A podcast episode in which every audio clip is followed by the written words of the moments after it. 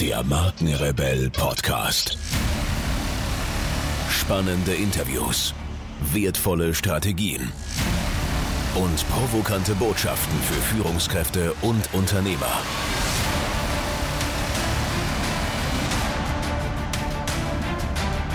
Stell dich den Herausforderungen der Digitalisierung und setze als Marke ein Zeichen. Von und mit Markenrebell Norman Glaser. Du fängst wieder an. Du kannst es immer so gut. Katie, du bist gerade äh, voller Emotionen hier ins Büro reingestürmt, kann man eigentlich schon sagen. Ja. Äh, was passiert? Was passiert? Ich habe, Ähm. also ich weiß nicht, wahrscheinlich stellen sich die äh, Zuhörer die Frage, ob wir uns noch normal unterhalten können, ohne An den Mikro. Podcast zu Ja, denken. aber ich habe mir gedacht, das ist so eine Energie gerade gewesen, diese Welle, die gerade hier ins Büro reinkam. Jetzt müssen wir nur irgendein Handy ausmachen. Äh, dass ich mir gesagt habe, schnell, schnell, schnell Mikro, Mikro, Mikro. Und los geht's. Ähm, ich habe Anna ins Bett gebracht und ähm, da bleibe ich immer, oder eigentlich bin ich ja immer ziemlich lang bei ihr. Und jetzt musste ich aber wieder zu dir gehen, weil ich mir so eine Stunde lang äh, eine Dokumentation angesehen habe von äh, Morgan Freeman. Es war Weißt du, wie faszinierend. heißt? Morgan Freeman ist ja dieser Das ist klar. tolle Schauspieler. Wie die Doku heißt, Ja. äh, da am iPad steht iPad. wahrscheinlich, wenn du das Dann aufdrehst. packen noch. wir das nämlich in die Das in, Shownotes. genau, packen wir in die Shownotes. Und es hat mich so begeistert, dass ich rübergelaufen bin ins Büro und, und dir davon erzählt habe. Und jetzt erzählen wir euch davon. Also die Doku heißt The Story of God. With Genau. Morgan Freeman. Es geht darum, und das ist ein Thema, das mich sehr, sehr lang schon beschäftigt. Ich erzähle euch dann noch warum, genau, und dir. Ähm, es geht darum, woran glauben Menschen, dass die Seele nach dem Tod geht. Also was passiert mit uns nach dem Tod? Mhm.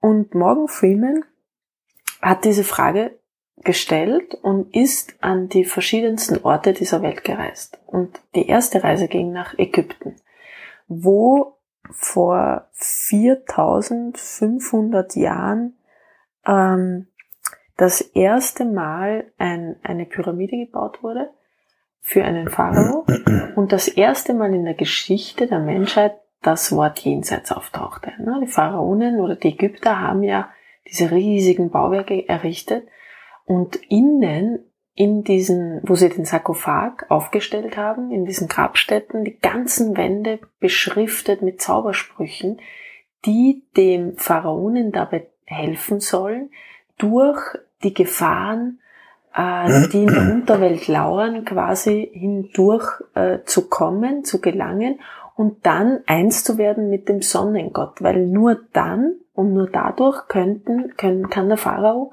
die Menschen, also seine Gefolgschaft auf der Erde beschützen. Das war deren Glaube.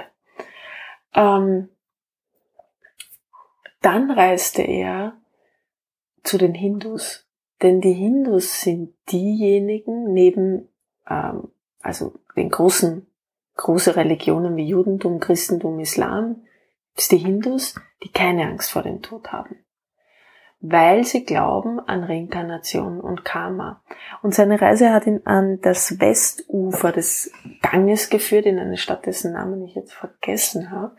Ähm, ist aber alles quasi in der Doku drin. Kann man sich angucken. Ähm, und dort werden Verstorbene hingebracht, auf Holzbahn aufgebahrt, durch die ganze Stadt offen getragen und es, sie werden von Menschen begleitet, Hinterbliebenen, die fröhliche Lieder singen. Und Morgan Freeman hat gefragt, warum wird hier fröhlich gesungen? Und die Hindus sagen, weil es war, man trauert zwar, dass ein geliebter Mensch gestorben ist, aber man feiert, dass dieser Mensch befreit ist. Denn wenn er ein gutes Leben geführt hat, hat er die Chance, im nächsten Leben ein besseres Leben zu führen. Wenn er kein gutes Leben geführt hat, glauben die Hindus, wird er im nächsten Leben auch kein gutes Leben führen. Bis hin, dass er nicht mal mehr als Mensch inkarniert, sondern nochmal als Tier inkarnieren muss. Und in dieser Stadt gibt es ein Ufer, das westliche Ufer des Ganges.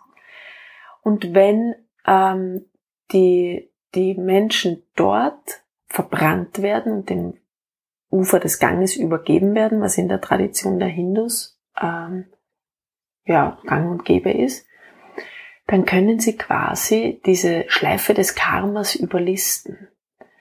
Denn den, das Ziel der, der Hindus ähm, ist nicht das ewige Leben, sondern das Ziel ist ähm, die Auflösung, die Erlösung, die Befreiung, dass sie quasi nie wieder inkarnieren müssen.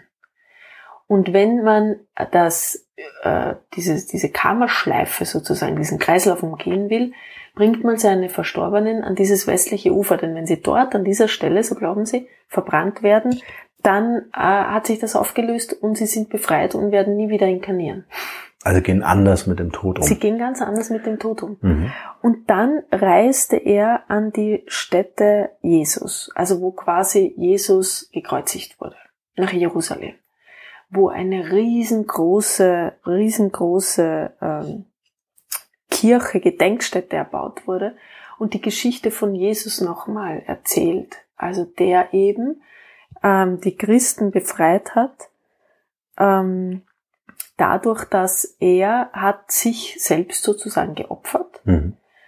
Ähm, dadurch hat er die Sünden der Menschheit auf sich genommen und ähm, die Menschen, die Jesus folgen, müssen quasi selbst keine Opfer mehr bringen. Ja, das Einzige, was sie tun müssen, ist während ihres Lebens äh, auf, auf ihre Begierden zu verzichten Mhm. ja, und die, die zehn Gebote zu achten. Aber sie müssen keine Opfer mehr bringen. Das hat Jesus quasi für sie erledigt. Und im Gegenzug zu den Azteken, die früher in Mexiko, seine Reise ging dann weiter nach Mexiko, wo es einen Tag der Toten gibt, wo die Menschen glauben, dass die Toten wieder zurückkommen, wieder zum Leben erweckt werden.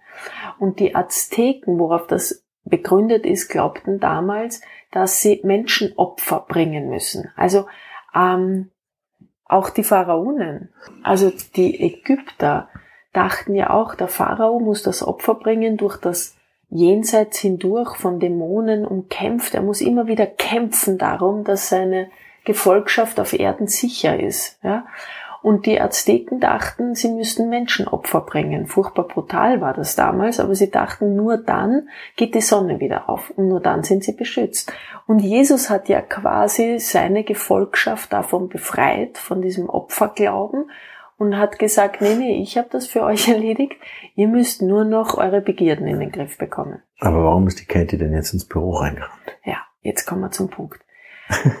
ähm, ganz spannend fand ich, als er nach New York reiste und dort eine sehr, sehr reiche Pharmaunternehmerin. Dieser so- Morgan Freeman. Genau, der Genau. Morgan Freeman. Ja. Und habe ich schon zu viel geredet? Nee, Ich nee, bin immer nee, so begeistert. Ne? Ich hoffe, Ja. ihr könnt mir alle folgen. Also du kannst mir nur folgen, du nickst immer. Ja, ich find's spannend, weil jetzt kommt ja der. Jetzt kommt der eigentliche. jetzt, Pass jetzt, auf, diese Frau ist mit einer Lebensgefährtin zusammen seit 30 Jahren. Die haben Kinder, ähm, Enkelkinder. Und sie hat gesagt, sie liebt ihre Frau so sehr, dass sie es nicht ertragen könnte, den Gedanken, ähm, dass sie sie an den Tod verliert. Und sie möchte quasi dem Tod ein Schnippchen schlagen und sagen, ich möchte meine Partnerin am Leben erhalten, das Bewusstsein, die Seele meiner Partnerin. Das ist jetzt spannend, weil da gibt's ja ganz viele Ansätze, wie das ja immer wieder mit einfrieren und äh, äh, kann man noch mal einen Klon herstellen. Aber es geht gar nicht um die körperliche, das körperliche Erhalten, sondern, sondern um die Erinnerungen und das Bewusstsein. Das Mhm. heißt, sie speisen in eine künstliche Intelligenz, sie Mhm. nennen das Cyberbewusstsein, Mhm. all die Erinnerungen, die Werte, die Denkweisen ihrer Lebensgefährtin ein. Und Morgan Freeman unterhielt sich mit diesem Klon. Vielleicht ganz kurz nochmal, weil das muss man vielleicht nochmal für die Zuhörer Mhm. erklären. Künstliche Intelligenz bedeutet ja nicht, wie das vielleicht noch vor zehn Jahren der Fall war, ich habe einen Computer und das, was ich reingebe, kriege ich auch wieder raus. Ne? Ähnlich wie eine Excel-Liste. Wenn ich da Zahlen eintrage, kann ich die auch wieder abrufen oder kann eine Summe bilden. Künstliche Intelligenz heißt selbstlernendes System. Ne? Also ge gespeist mit den Informationen des Bewusstseins des lebenden Menschen ist diese Maschine in der Lage, selbstständig, also nicht nur regelbasiert, ne? wenn dann, wenn du das an, als Input bekommst, dann gib das als Output, sondern selbstlernt heißt eben auch, selber zu assoziieren und selbstständig zu lernen. Und das Spannende war, Morgan Freeman unterhält sich, das müsst ihr euch vorstellen, das ist ein, ein Kopf, ja. Nur der Kopf. Nur der Kopf. Ja, genau. Der aussieht wie ein Mensch, Mhm. der die Lippen bewegt, die Augen dreht, zwinkert. Und Morgan Freeman hat sich mit diesem Kopf unterhalten, also mit diesem Klon, Mhm. ja. Und hat gesagt, äh, wie heißt du und, und wärst, wie geht's dir? Wa- Was fühlst du? Wärst du gern ein Mensch? Oder was denkst du? Und der Klon hat wie ein Mensch geantwortet Mhm. hat gesagt, ich wäre gern ein Mensch. Und Morgan Freeman hat gefragt, warum? Naja, mit diesem Körper, den ich jetzt habe, kann ich nicht in den Garten gehen. Das würde ich aber gern. Deshalb wäre ich gern wieder ein Mensch. Crazy, Und ne? an der Stelle war ich so, ich habe zu dir gesagt, wie ein Blitz hat's mich getroffen. Und mir wurde so bewusst, wie unfassbar kostbar das Leben ist. Dieser Körper, den wir haben. Wie, wie oft wir durchs Leben gehen und jammern und, und nicht wertschätzen, dass wir uns umarmen können, dass wir rausgehen können, die, die Gras, das Gras unter den Füßen spüren, die Sonne, die kitzelt, dass wir unsere Kinder küssen können, dass wir essen können. Und mir wurde das deshalb nochmal so bewusst, weil diese ganze Dokumentation beginnt damit, dass Morgan Freeman in der Kirche sitzt mit einem ehemaligen Tiefseetaucher und der erzählt ihm die Geschichte von einem Nahtoderlebnis, das er hatte. Ähm, und zwar ist er fast ertrunken und hat dann, er war 15 bis 18 Minuten mit Zeugen unter Wasser und hat dann ganz viele Lichter gesehen, was ja rund um den Globus immer wieder Menschen berichten, die eine Nahtoderfahrung haben, dass sie ein Licht gesehen haben.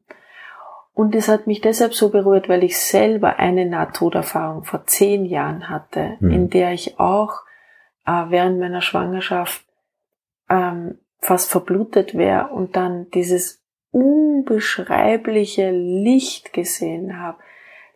Verwandte, äh, Verstorbene, die, die gelächelt haben, aber in einer Lichtessenz, also nicht mehr in einem Körper waren und auf mich gewartet haben und, und diese Liebe, die ich da gespürt habe, die kann man gar nicht in Worte fassen. Dieser Tiefseetaucher hat das auch so beschrieben, so wie wird auch in der Doku erwähnt, beinahe alle, die eine Naturerfahrung hatten. Und, und es hat mich deshalb dann wieder so berührt, weil ich dachte, wie, wie endlich das Leben ist und wie verzweifelt der Mensch versucht, ähm, dem Tod aus dem Weg zu gehen. Ähm, Wobei ja Tod auch was mit Zukunft zu tun hat. Ne? Also jetzt im Moment leben wir ja. Und das, das, kommt ist ja ja, jetzt genau. drauf. Ja, also es ist ja in dieses Leben in der Gegenwart, ja. aber es ist immer gegenwärtig. Der Tod ist ja Teil des Lebens und immer gegenwärtig. Für mich nicht. Also ich habe heute noch nicht über den Tod nachgedacht. Ja, ich schon. Jetzt sprechen wir gerade drüber. Warum? Hm. Weil der Tod, wenn du es genau nimmst, konfrontiert er dich immer. Wenn du die, wenn du, wenn du ihn bewusst wahrnimmst, in, jedes Mal im Herbst wirst du mit Tod konfrontiert, indem die Blätter von dem Baum fallen. Du wirst damit konfrontiert, wenn ein Leben geboren wird, bist du immer auch an der Schwelle zum Tod. Wenn du, also ich persönlich habe äh, gestern auch darüber nachgedacht, weil einer meiner besten Freunde genau vor fünf Jahren verstorben ist am, am äh, zwischen Weihnachten und ähm, Silvester. Hm. Also und ich gestern mit ihm im Gedanken ähm, eine Runde um den See gelaufen bin und mich mit ihm unterhalten habe. Also einfach in der Erinnerung daran, und das hat mich so berührt heute in dieser künstlichen Intelligenz. Diese Frau hat das erschaffen, dass sie sich mit ihrer Lebensgefährtin nach dem Tod noch unterhalten kann, dass die Kinder sich noch mit ihrer Mama unterhalten können, die Enkelkinder, die Urenkel, die sie nie kennenlernen wird, aber über diese künstliche Intelligenz, über das Cyberbewusstsein kennenlernen. Und ich habe gestern ja nichts anderes gemacht, äh, jetzt keine künstliche Intelligenz erschaffen, aber ich habe mir das Bewusstsein eines Menschen, den ich sehr, sehr geschätzt habe und dessen Rat für mich immer sehr, sehr wichtig und von Bedeutung war, ähm, in, in in das Leben zurückgeholt, indem ich einen Dialog geführt habe und mir vorgestellt habe, was, was würde er jetzt antworten, welchen Rat hätte er jetzt. Und ich glaube, dass das Menschen rund um den Globus machen. Mhm. Und ich glaube, ähm, jetzt fällt mir Dr. Irwin Yalom ein. Ich sehe auch gerade ein Buch von ihm. Dr. Irwin Yalom ist ein wunderbarer Psychotherapeut, der die existenzielle Psychotherapie entwickelt hat. Ein Amerikaner, ähm, der zum Beispiel ein Buch geschrieben hat, Der Panama-Hut oder Als Nietzsche weinte, kann ich sehr empfehlen, ganz tolle Bücher. Und der sagt, dass alle Probleme, alle Sorgen, alle Ängste, alle Nöte der, der Menschen darauf begründet ist, dass wir Angst vor dem Tod haben. Dass wir uns während des Lebens keine Gedanken über den Tod machen und ihn dann plötzlich erfahren als ein Schreckensszenario und uns nie damit anfreunden. Und Morgan Freeman hat eins gemacht, er hat gesagt, woran glauben die Menschen rund um diesen Erdballen? Ich möchte es erforschen, ich will mir die Religion anschauen, aber ich möchte auch mit, mit äh, Medizinern sprechen. Hm. Und letzten Endes, ich erzähle dann auch noch, was ein Mediziner aus New York, also was die Wissenschaft dazu sagt. Ganz spannende neue Erkenntnisse. Aber letzten Endes hängt ja unsere Begegnung mit dem Tod immer von unserem Glauben ab. Woran glauben wir? Glauben wir, dass, dass er über uns herfällt? Dass wir keine, ja, die Fäden des Schicksals nicht in der Hand haben? Ich persönlich habe die Erfahrung gemacht, durch meine Nahtoderfahrung, dass es ganz anders ist. Dass wir gefragt werden. Also ich wurde damals gefragt, bist du bereit? Eine Stimme sprach zu mir, als ich dieses Licht sah, bist du bereit? Und ich sagte nein. Und in dem Moment, in dem ich nein sagte und auch gesagt habe, eigentlich habe eine Bedingung gestellt. Ich habe die Bedingung gestellt und gesagt, ich gehe aber nur zurück, wenn mein Kind auch, das im Bauch war, das Ganze überleben wird, was ja die Ärzte damals immer sagten, wird's nicht. Aber in dem Moment wachte ich auf und war wieder da und ich wusste, in dem Moment hatte ich die Angst vor meinem Tod völlig verloren. Ich wusste, ich brauche keine Angst mehr haben. Ich entscheide. Das klingt jetzt für viele vermutlich, ja, wie auch immer. Aber für mich ist es ein Erlebnis gewesen, was mir gezeigt hat, ich muss mich nicht mehr fürchten vor dem Tod. Und in dem Moment musste ich mich auch nicht mehr vor dem Leben fürchten. Weißt hm. du, was ich meine? Ich glaube, Menschen, die Angst haben vor dem Tod oder der Endlichkeit ihres Lebens aus dem Weg gehen, haben auch Angst, ihr Leben wirklich zu leben. Es ist aber auch die Frage, wie gehst du daran? Also ähm, für mich stellt sich die Frage, äh, wo lernst du mit diesem Thema umzugehen? Ja, mag sein, dass deine Religion und Herkunft irgendwie einen Einfluss darauf nimmt oder dir eine Idee äh, gibt, wie du damit umgehst. Ja? Aber im Grunde äh, bist du mit dem Thema ja relativ alleingelassen.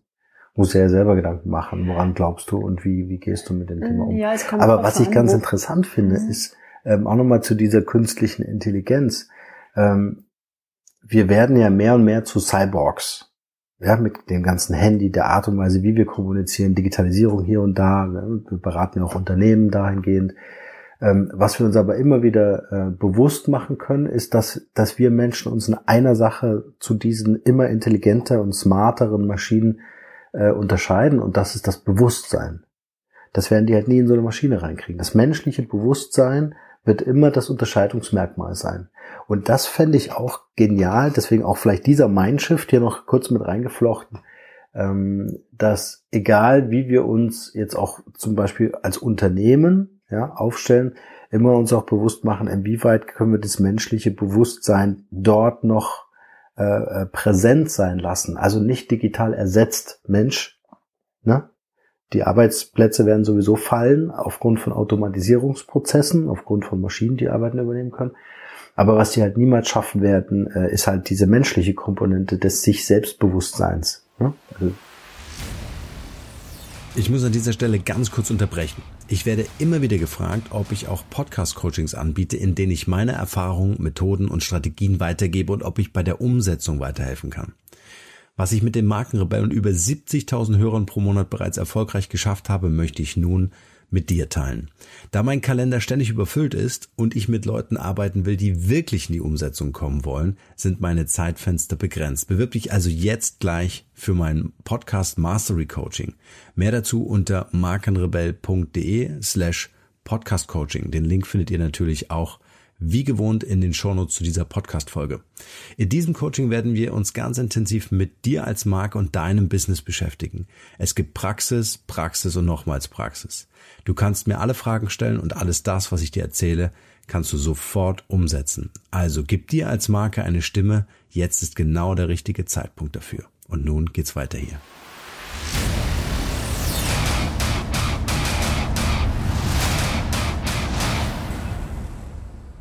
Da gibt's ja so viele Diskussionen. Ist die Seele, das Bewusstsein, kann das je, kann das überhaupt sterben? Also ist das endlich? Und die Wissenschaft hat sich auch diese Frage gestellt. Und Morgan Freeman hat mit einem Mediziner gesprochen. Mhm. Und die Wissenschaft hat nun eine Erklärung für die Seele. Also die Wissenschaft froh. sagt, ja, es gibt ein Bewusstsein. Ja. Und dieses Bewusstsein erlischt nicht, also es löst sich, und das wissen Sie, nicht im frühen Stadium des Todes auf, selbst wenn das Gehirn keine Tätigkeit mehr hat. Ähm, das heißt, die, die Wissenschaft definiert die Seele als Bewusstsein, als Ich und dieses stirbt nicht. Ähm, fand ich ganz, ganz spannend. Sie haben, er hat auch gesagt, dieser Mediziner von dieser Studie in New York, dass, ähm, dass es Tage bis, also Stunden bis Tage dauert, bis mal die, die, die, die Zellen absterben. Also es gibt ein gewisses Zeitfenster, in dem man den Tod aufhalten kann. Und in, währenddessen existiert das Bewusstsein des Menschen. Man hat ja oft gesagt, jemand, der im Koma liegt zum Beispiel, ähm, realisiert das nicht mehr. Ja, aber das widerlegen diese, oder dieser Mediziner widerlegt das. Mhm fand ich ähm, sehr, sehr spannend. Mhm. Und was eben jetzt erforscht wird oder diese Unternehmerin möchte oder umsetzen will, ist, ob das Bewusstsein innerhalb einer künstlichen Intelligenz weiter existieren kann und, und ihnen ist es gelungen. Es gibt ja noch ganz krasse Untersuchungen. Ich habe mich damit auch mal eine Zeit lang beschäftigt. Und zwar, ähm, wir kommen ja ich, ich kenne die genauen Zahlen, bin kein Techniker oder was, ne? Diese ganzen Prozessoren, die werden ja immer besser, immer schneller. Auf viel, also ganz kleinem Raum werden ganz viele Mikroprozessoren gebaut, Nanobereich, ja, so. Das heißt, du kommst ja irgendwann an die physikalische Grenze. Ja, du hast irgendwann mal keine Werkzeuge, die diese kleinen Prozessoren mehr herstellen können. Das heißt, wir können gar nicht immer noch schneller werden von der Technik. Die Rechner, die Smartphones, die können nicht immer noch schneller werden. Das heißt, da ist eine Grenze gegeben. Doch, das geht, indem man menschliches Gewebe kombiniert mit Technologie. Und das ist eine ganz krasse Geschichte. Also wenn man sich überlegt, nimm mal das menschliche Gehirn, welche unfassbaren Speicherkapazitäten das hat. Und wenn du das kombinierst mit Maschine, Spooky, jetzt haben wir in irgendeinem Total abgefahren. Ja, ja. aber, aber das passiert heute. Mhm. Ne? Genau wie du mir vorhin kurz geschrieben hast, bevor du gestürmt hast. Äh, äh, das ist schon da. Ja, Roboter übernehmen Jobs, das ist da. Amazon Lager, Roboter übernehmen das Einordnen der Regale. Roboter übernehmen die Nachbestellung von Ware. Roboter wenden in Asien in den Betten die Leute oder heben sie aus dem Bett raus. Thema Pflege. Ja. Äh, das ist ja, es ist ja alles da. Ja, und dieses, dieses Thema, die Verschmelzung Mensch und Maschine, die ja heiß diskutiert wird in Amerika, weil das ja auch eine moralisch problematische äh, Thematik mhm. ist. Ne? Ab, ab mhm. wann reden wir eigentlich, äh, das ist noch ein Mensch und ab wann äh, sagen wir, okay, ist Maschine. Facebook, jüngster Skandal, jüngster in Anführungsstrichen, zwei Jahre her vielleicht, ich weiß nicht, nur vom Gefühl. Zwei künstliche Intelligenzen, zwei Maschinen unterhalten sich miteinander und der Mensch versteht die Sprache dieser beiden Maschinen nicht. Facebook schaltet aufgrund dessen diese beiden Maschinen aus. Weil die nicht wissen, zetteln die jetzt gerade einen Krieg an oder was machen die eigentlich gerade? Worüber unterhalten die sich gerade? Das heißt, künstliche Intelligenzen entwickeln ja, ist ein selbstlernendes System, entwickeln ja selbstständig, ohne den Menschen, Strategien, um miteinander zu kommunizieren. Und wie fatal ist es, wenn wir die Maschinen, die wir geschaffen haben, nicht mehr verstehen können? Das ist ja unglaublich, was da passiert.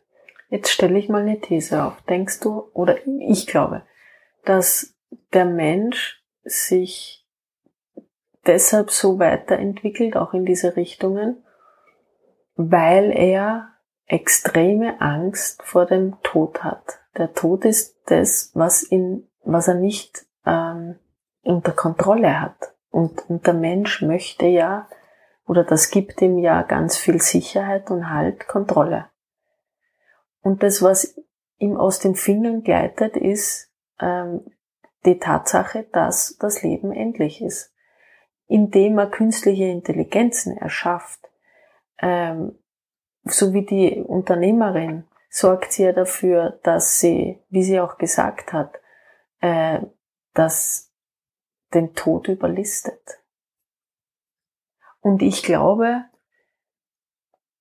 dass das, das kann ziemlich verheerend werden, ab einem gewissen Punkt. Ja. Und da kommen wir schon sehr an moralisch-ethische Grenzen oder an das, was du gerade gesagt hast. Darf ich ein Beispiel bringen? Mhm. Äh, nimm das selbstfahrende Auto. Diese Maschine entscheidet, ob äh, die Oma überfahren wird oder das Kind. Ich muss noch mal genauer erklären. Also äh, es kommt eine brenzliche Situation, ja, Kind läuft auf die Straße Ja. von rechts, Oma von links. Die Maschine muss entscheiden, früher hat es der Fahrer gemacht, die Maschine entscheidet, wer stirbt. Er überfährt natürlich die Oma, weil das Kind hat das ganze Leben noch vor sich. Die Maschine entscheidet über Leben und Tod. Anderes Beispiel. Du hockst zu Hause, deine Oma ist gerade umgefallen, Schnappatmung, du weißt nicht, was du tun sollst, rufst eine Not-Hotline an. Da sitzt kein Mensch mehr, da sitzt eine Maschine und du sagst, hey, ich brauche unbedingt Hilfe, kann mal bitte jemand kommen, irgendwie eine Drohne vorbeikommen, meine Oma abholen, die muss ganz dringend ins Krankenhaus. Ich glaube, die überlebt die nächsten zwei Stunden nicht. Und die Maschine am anderen Ende fragt, äh, wie ist deine Sozialversicherungsnummer? Ohne Emotion, ohne Empathie. Ein Mensch hätte anders entschieden. Ein Mensch hätte gesagt, natürlich, ich helfe dir erstmal. Scheiß auf diese Nummer, ist doch völlig egal. Ich helfe dir, ich bringe die Drohne, ich fahre selber los, keine Ahnung. Ich weißt du? Also die Emotion, das, was damit verbunden ist, dieses Menschliche, dieses Helfen, diese, diese eigene Empathie, Entscheidungskraft, diese, äh, ja, so. Dieses Bewusstsein des Menschen, ja, wird ersetzt werden durch Maschinen und Maschinen werden, wenn wir nichts dagegen tun. Also das ist jetzt äh, weniger die Revolution gegen Digitalisierung, die ich jetzt hier anzetteln möchte, aber ähm, ich möchte eben auch nicht der sein, der sagt, Digitalisierung ist alles geil, auch wenn ich diese Mhm. liebe in der Zeit, in der wir leben. Es hat Risiken und es hat vor allen Dingen auch Grenzen und die Grenzen finde ich dann überschritten, wenn wir menschliche Aufgaben versuchen zu digitalisieren. Ja? Mag sein, dass eine Herz-OP ein Roboter besser machen kann als ein Mensch. Präziser, mit Laser, moderiert durch einen äh, Arzt, der das kann. Ja? Ähm, aber meine beiden Beispiele, die ich gerade gebracht habe, wo eine, eine Maschine entscheidet über Leben und Tod oder einen, einen Prozess abarbeiten möchte, bevor du Hilfe bekommst, wo jeder andere Mensch gesagt hat, in zwei Stunden äh, braucht die Oma Hilfe, ich schicke dir jetzt sofort einen Wagen oder eine Drohne oder einen Helikopter oder was auch immer. Ja. Also damit wollte ich nur mal diese, diese, diese Grenzen äh, aufzeigen, in, der, in denen wir uns bewegen. In welchem Zeitraum befinden wir uns da? Also wenn du jetzt so in die Zukunft schaust, in 10 Jahren, 20, 30, was denkst du, wird sich da ändern durch? Es ist natürlich schwer jetzt zu sagen, wann dieser Roboter, äh, äh, ich sage, wir sind schon da. Also ruf mal die Telekom an, Telekom Hotline. Mit wem redest du da? Das ist ein Computer. Äh, ja, Bist du zum Berater? Ja. Ja, stell dir vor, du hast einen Notfall, ja. Es ist ja nur eine Frage der Zeit, wann dieser Roboter so ausgereift ist, dass er vermeintlich auch für eine Notruftelefonnummer eingesetzt wird, ja. Und das ist ja das Fatale. Das heißt, technologisch sind wir ja heute schon so weit. Ja. Wir verbinden Maschinen mit dem menschlichen Gehirn. Das findet in Amerika statt. Es gibt eine Universität, die das testet, die da Versuche machen. Ja, um, um Mensch und Maschine miteinander zu kombinieren. Das sind für mich Cyborgs. Ja, nicht nur wir mit unserem Handy, sondern das sind für mich richtige ähm, äh, abgefahrene, äh, abgefahrene Projekte. Ähm, ich denke, dass, dass, dass wir dieses Vertrauen in Technologie damit vorsichtiger sein sollten. Und das zeigt ja auch dieses Todesbeispiel. Es gibt ja sehr viele diese schwerreiche Managerin oder was äh, in dem Film. Ähm, das sind ja ganz wenige Menschen, die sich damit wirklich auseinandersetzen und sagen, ich möchte den Tod aufhalten Mhm. oder ich möchte einen adäquaten Ersatz Ja. für diese Person. Allein das kann man moralisch ja schon, kann man, das kann man ja, Ja. moralisch schon äh, so. Sie tut das aus Liebe, ja, weil sie einfach sagt, ich Mhm. möchte dieses ganze Wesen, diese ganze Seele in Anführungsstrichen für die Kinder. Aber wofür ziehen, ne? Genau, so. Und was passiert danach? Was passiert mit dieser künstlichen Intelligenz? Also wir erschaffen ja digitale, ich sage jetzt nicht Lebewesen, aber Mhm. digitale Geschöpfe vielleicht so, ja, Wesen oder so, Cyborgs, Computer, Roboter, ähm, die ja dann gewisse Aufgaben übernehmen. Also wann ist, bei den Menschen gibt's ja kein, wann ist genug? Ja, ist genug, wenn der Kopf zu mir spricht und ich jeden Tag äh, meine Antworten auf diese Fragen in einer halbwegs natürlichen Art und Weise bekomme? Äh, oder wird, wird dieses digitale Bewusstsein vielleicht dann auf einen menschlichen Körper gebaut? Mhm. Nehmen wir mal das ganze Thema 3D-Druck. Es ist doch nur noch eine Frage der Zeit, wann ich aus meinen Stammzellen, also dass ich keine Abstoßungsreaktion mehr habe bei transplantierten Organen, ja, wenn ich aus meinen Stammzellen eine Leber ausdrucken lassen kann. Ist ja heute in Teilen schon möglich. Ja, also ich prognostiziere ja heute so eine so eine Zweiklassenmedizin, nämlich einmal die Leute, die so viel Geld haben, weil es teuer ist, sich in 3D ein Organ nachdrucken zu lassen und einbauen zu lassen. Da sprechen wir schon über äh, ähm, äh, also eine lebensverlängernde Maßnahme. Ja, dein Herz ist kaputt, kein Problem, lass dir ausdrucken. Wenn du Geld genug dafür hast, das wird eine riesige Industrie werden, wenn das technologisch schon ausgereift ist. Also nach meinen Informationen ist das, wie gesagt, mit Teilen der Leber schon möglich. Ja, oder amputierte Ohren oder sowas, ja, oder Verbre Verbrennungen, Verbrennungsopfer, ne, die, wo die Ohren so abgebrochen, kannst du nachdrucken. Ja, hat man ja schon versucht nachzuzüchten. Dauert alles viel zu lange, kannst du heute ausdrucken. Also ich glaube, technologisch sind wir unwahrscheinlich weit und ich glaube, ich sehe zwei Strömungen. Die eine Strömung ist dieser Hype um digital, diese Ex, dieses exponentielle Wachstum in Startups und diesen ganzen Silicon Valley Wahnsinn. Ja, Google mit künstlicher Intelligenz und Co. Und das andere ist das, was ich sehr schön finde, ist diese Spiritualität. Dieses Bewusstwerden, sich klar sein, dass der Mensch der Mensch ist und über der Maschine thront oder verweilt, ja, und die Maschine kontrolliert und nicht umgekehrt. Der Mensch soll auch nicht optimiert werden durch eine Maschine. Er soll vielleicht ergänzt werden oder unterstützt werden, aber nicht optimiert werden. Und dass, wenn wir uns darüber äh, äh, klar sind oder auch einig sind, dass wir mit unserem Bewusstsein die Unterscheidung zu einer Maschine haben, dann denke ich, sind wir auf so einer spirituellen Reise, können im Hier und Jetzt leben und was du vorhin auch so schön gesagt hast, dieses uns der Vergänglichkeit bewusst zu machen. Ne? Die Vergänglichkeit in der Natur, mit der wir konfrontiert sind, die Vergänglichkeit mit uns selber, wenn wir die nächste Falte zählen im Spiegel morgens, ja? Ähm, da, dass uns das immer mehr klar wird und dass wir uns mit diesen Themen einfach auch auseinandersetzen. Jetzt, jetzt spinne ich mal weiter oder der Gedanke, der kommt, weil es macht mich sehr betroffen, merke ich, wenn ich das höre. Also Mhm. du hattest mir das schon mal erzählt, da war ich schockiert, nicht nur betroffen. Ja, Also es hat mich echt schockiert. Ähm, eigentlich, eigentlich ist mir so durch Mark und Bein gefahren, wenn ich das höre. Da müsste ja die Menschheit kollektiv auf einen weitaus höheren Bewusstseinszustand kommen, ja, um in der Lage zu sein, ja, ähm, die Technologie an den Platz zu geben, wo sie hingehört und den Mensch da sein zu lassen, wo sein Platz ist. in der Beherrschung Ansonsten- der Situation. Ja, ansonsten wird, halte ich das für extrem gefährlich. Und also, ja, ich meine, wir haben ja so einen gewissen Auftrag auch mit dem Podcast Mhm. und mit Mindshift. Ne? Das ist ja so der, der, der Shift des Geistes auf das nächste Level.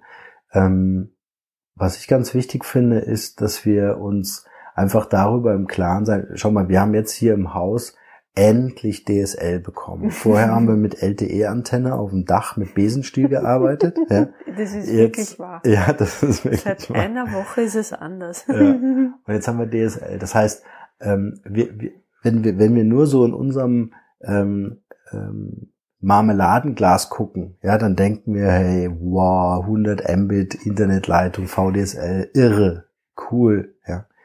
Ähm, vielleicht kann dieser Podcast dazu beitragen, einmal über das Thema äh, Tod, ja, woran glaube ich eigentlich, wie, wie will ich mir das gestalten oder vorstellen, denken, aber auf der anderen Seite uns auch um die Gefahren des nicht mehr Menschsein dürfens mhm. einfach bewusst ähm, bewusst machen Aber und dass wir hier einwirken können. Genau, da, darauf wollte ich jetzt eigentlich hinaus, weil wenn ich so über Gefahren höre, dann, dann kriege ich so ein Unbehagen und ich denke dann gleich an Lösungen. Mhm. Eine ist ja, und die haben wir als schön herausgearbeitet, das, diese Spiritualität. Ja. Spiritualität bedeutet für mich ja lebendig sein ja. in allen Facetten.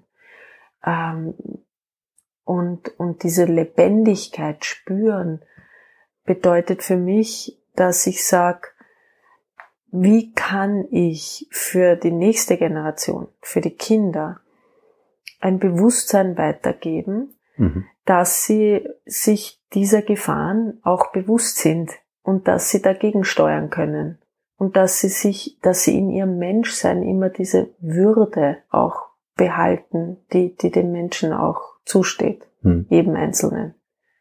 Und die nicht, und auch dieses Mitgefühl. Ich meine, Mitgefühl ist ja erlernbar. Das ist ja nicht etwas natürlich angelegtes im Menschen. Das ist letzten Endes ja erlernbar und auch durch, durch das Verhalten der Eltern in der Bindung zu den Kindern äh, zeigen sich da große Unterschiede. Ne? Also mhm. Kinder, die sicher gebunden sind, sind weitaus empathischer und mitfühlender als Kinder aus destruktiven Familien zum Beispiel. Ja, und das ist der Ursprung, ne? Also da, da geht's schon da, los. Da, da geht's ja. los. Ja, da geht's los. Und, und ich meine, wenn Empathie erlernbar ist, stelle ich mir die Frage, ob nicht auch künstliche Intelligenz Empathie lernen könnte. Also ich tue mich ja schwer mit dem Gedanken, dass das Roboter, am Ende sind es nur Roboter, ja, ob das ein Computer oder irgendein ähm, iRobot ist oder so, ähm, äh, dass, dass, dass die Emotionen zeigen können. Sie, ich denke, sie können sie äh, imitieren. Ja, das glaube ich schon. Na schau mal wann. Jetzt stelle mal vor, du hast einen einen Kindergarten. Ja, und da schneidet sich die Erzieherin in den Finger. Und dann kommen sicher gebundene Kinder und bleiben bei ihr und sagen, oh, brauchst du ein Kühlback? Das ist Empathie, ne? Oh, du hast dir wehgetan. Ich stelle fest, du hast dir wehgetan. Was brauchst du? Was könnte dir helfen? Geht's dir besser? Wie fühlst du dich? Ich könnte mir schon vorstellen, dass eine künstliche Intelligenz, wenn man der mitteilt, ich habe mir in den Finger geschnitten, ihren Fragenkatalog hat. Ob das jetzt mit Empathie verknüpft ist, ist jetzt eine andere Frage. Aber eingehen kann drauf und sagen kann, wie geht's dir, wie fühlst du dich, was brauchst du? Aber, aber das sind Symptome abklopfen. Ja. Genau. Und das, was wir unter Empathie verstehen, ist ja dieses, ah, ich kann das total nachvollziehen. Mir ging das auch mal so. Ja. Also ohne jetzt über mich zu sprechen in dem Moment, sondern mhm. bei dieser Person zu sein, empathisch zu sein und zu sagen, Baby bewegt sich.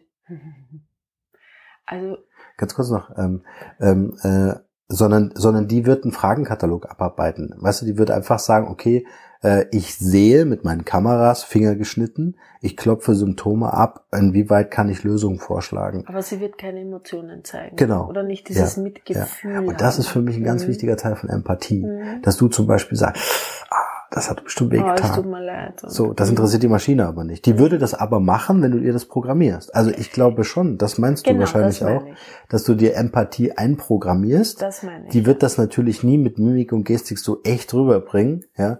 Ähm, aber weiß ich nicht, da gibt's wahrscheinlich Interface-Designer, die das irgendwie mhm. machen können, ja ich, ich würde ganz gern noch, noch eine Sache sagen. Du hast gerade gesagt, äh, sich Selbstbewusstsein und Gestalter sein. Ja. Ne? Also wie gehe ich mit Digitalisierung, wie gehe ich mit Leben, und Spiritualität. Genau. Ähm, ich finde, ähm, und, und, und da, dafür mache ich auch die, in diesem Markenrebell-Podcast immer wieder auch ähm, äh, Werbung, indem man sagt, wir wollen uns für etwas aussprechen. Das heißt, wir wollen aktiv darüber nachdenken, wie stelle ich mir eine Zukunft mit digital überhaupt vor? Welche Rolle spielt der Mensch in dieser Zukunft? Weil das finde ich einen ganz wesentlichen Punkt. Ähm, weil wir Menschen, sobald wir Angst haben, brauche ich dir nicht, nicht erzählen, äh, dann gehen wir auf Abwehr und dann lehnen wir ab und dann sagen wir, wow, Digitalisierung oder Angriff, oder Angriff genau. Mhm. Aber dann, dann wollen wir mit Digitalisierung nichts mehr zu tun haben und sagen, oh, die Handys sind alle Gift ja, und, und so. ne? Mhm. Genau. Und das ist ja kontraproduktiv, weil Digitalisierung geht ja nicht mehr weg. Ja, wenn du entscheidest morgen, du willst kein Handy mehr benutzen, weil das für dich Teufelszeug ist, dann ist kommunizieren ja alle anderen trotzdem mit dem Ja. Handy. Ja, und niemand wird sein Handy wieder hergeben, Mhm. der das für cool empfunden hat. Ja, oder der Großteil zumindest. Das heißt, äh, so der Impuls vielleicht dieser Podcast-Folge wäre auch zu sagen, werdet aktiv und entscheide, wenn du ein Unternehmen hast, wenn du in einem Unternehmen arbeitest, in deinem privaten Umfeld mit deinen Kindern, entscheide, wie weit darf digital da mitspielen und wie behalten wir die Kontrolle? Wir, die im Bewusstsein haben. Ja, und die zweite Frage, die, die wir ja zu Eingangs hatten, ist, ähm, welches Bewusstsein gebe ich meinen Kindern weiter? Ne? Was, was gebe ich an meine Kinder weiter? Ja.